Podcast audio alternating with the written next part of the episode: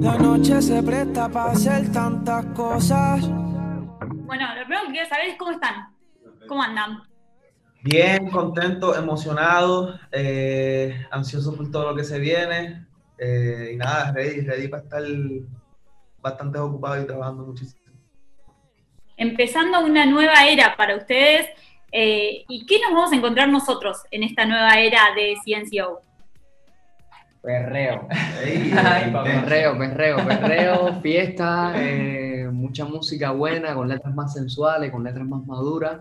Eh, estamos locos ya porque salgan todos estos temas que estuvimos eh, pues eh, creando y grabando en la base junto a Wisin, junto a los legendarios, junto a Linares, junto a Javier Químico y hay muchísimos temas que estamos locos ya porque salgan, eh, que bueno, más adelante van a saber de lo que estamos hablando. Con Wisin que ya habían trabajado en primera cita, en el primer disco del grupo, hace, no sé, cinco años atrás. Eh, ¿cómo, ¿Cómo es trabajar con él? Bueno, es increíble, es increíble. La verdad que siempre para nosotros ha sido un referente, a un cual, un, un- el referente a cual seguir, ¿no? En la música urbana, en verdad ha sido increíble poder tenerlo prácticamente casi de padrino, ¿no? Que nos ayudó desde el principio y siempre ha creído en nosotros y fue el primero en, en abrirnos puertas hacia este, este mundo urbano, ¿no?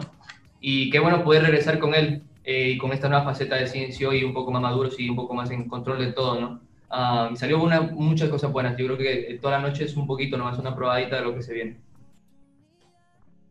¿Por qué este, este sencillo como para empezar, para mostrarnos lo que va a ser la- esta nueva etapa del grupo?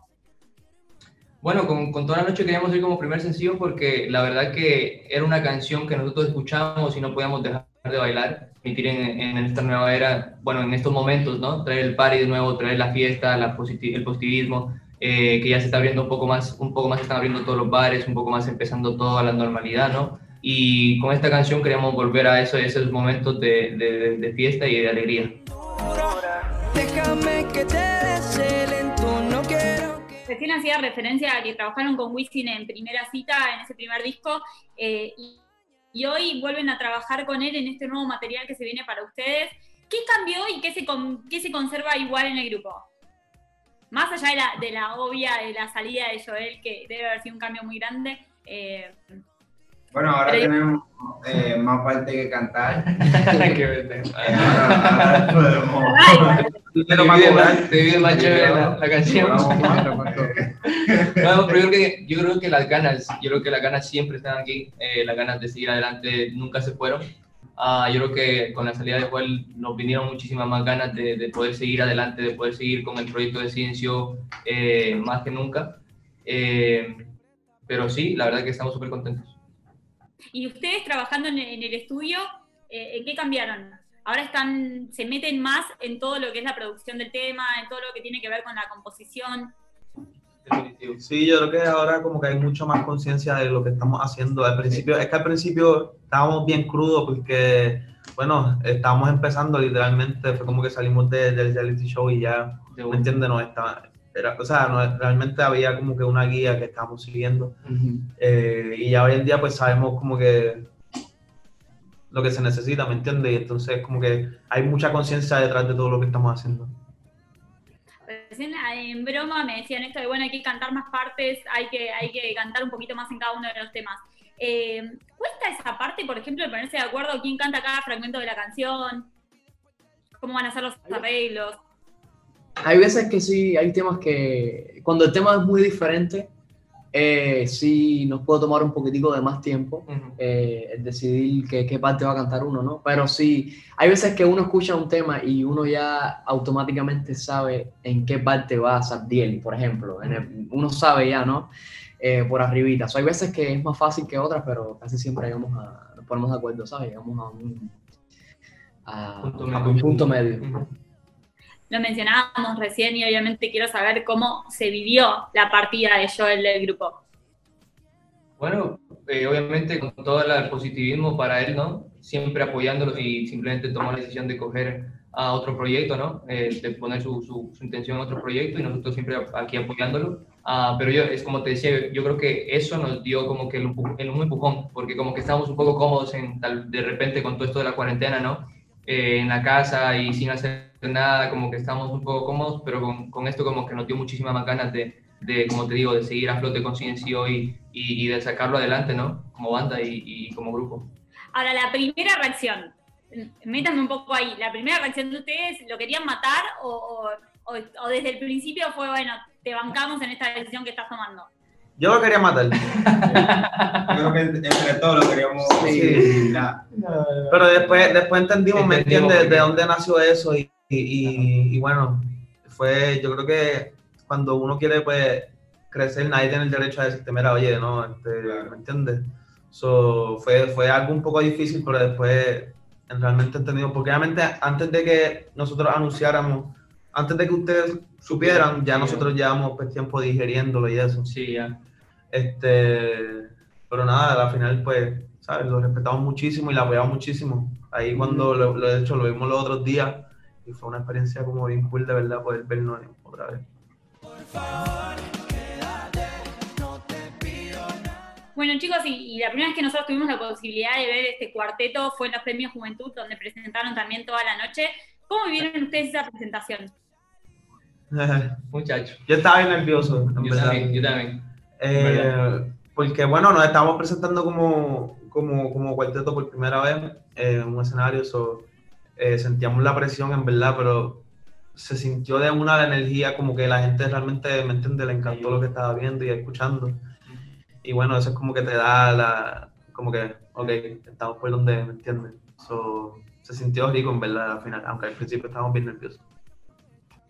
Veía el otro día unas publicaciones que hicieron de los últimos shows, que compartieron ahí en redes sociales de los últimos shows que, que hicieron, y pensaba, nosotros por ahí, bueno, yo tuve la posibilidad de verlos acá en el Luna Park o en el hipódromo, y, y uno vibra el show de una determinada manera. ¿Qué están sintiendo ustedes cuando están sobre un escenario?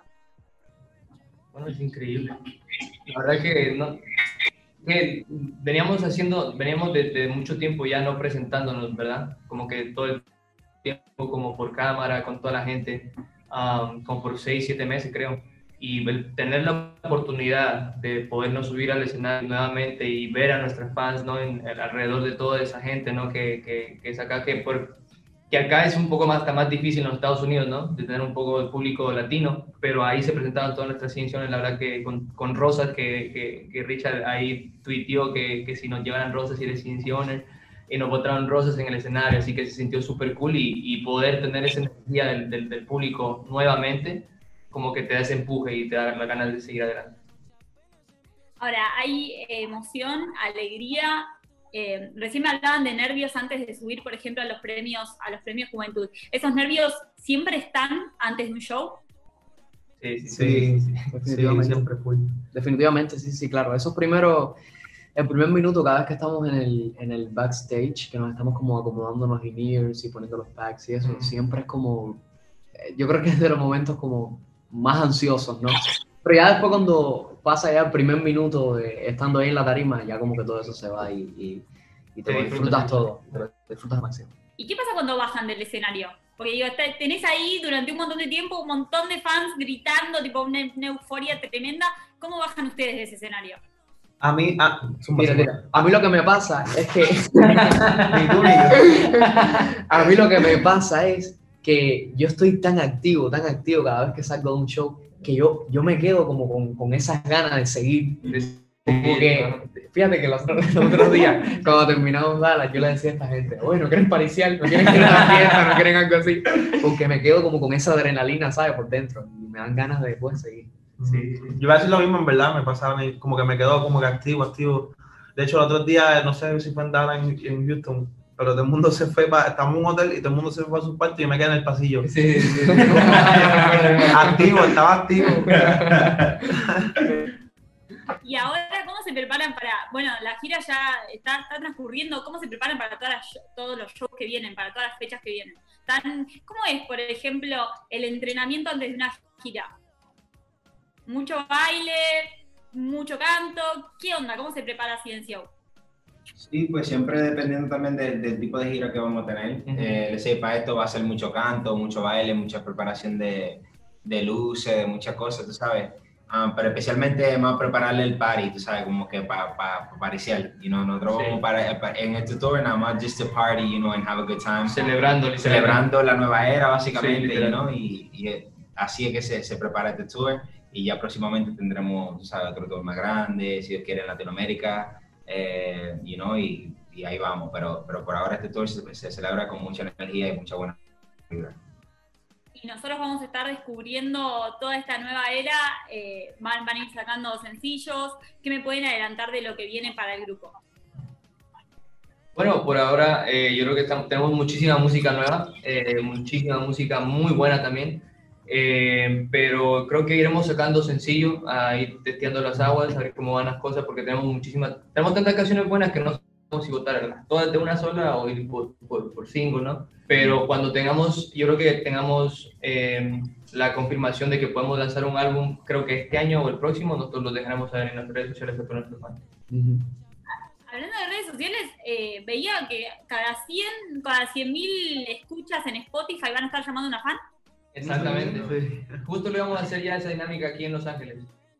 Sí. Ya Ya, digamos, creo que, hay, creo que hay cinco fans que, que, que tengo que llamarla ahí. ¿Qué, qué son las cosas, ¿Cuáles son las cosas más locas que les dicen las fans cuando tienen la posibilidad de hablar con ustedes? Yo estuve en la primera firma de discos que hicieron acá, eh, se vuelven locas, pero digo, ¿qué, ¿qué les dicen? ¿Qué fue lo más loco que le dijeron? Eh, hazme un hijo. Sí, lo, Hazme hijo. este, eh, rómpeme todo, menos rómpeme todo. Eh, Cosas así. No. Eh, Hay cosas veces que se tiran cosas, tacho. Tú tienes, tú tienes porque tiró un paquetón. Ah, ella. De verdad, Eh, no las deben poder contar acá, igual. Sí, hay hay que armar más fuerte, pero Sí, sí, sí. eso sí. es lo bajito, eso es lo cool. Bueno, chicos, ha sido un placer eh, hablar con ustedes. Gracias nuevamente por estar ahí, por dedicarme un ratito de su tiempo. Espero que la próxima sea personalmente. Chicos, un beso enorme. Gracias, amor, cuídate mucho. Gracias, amor. Nos vemos pronto. Nos veremos pronto por allá.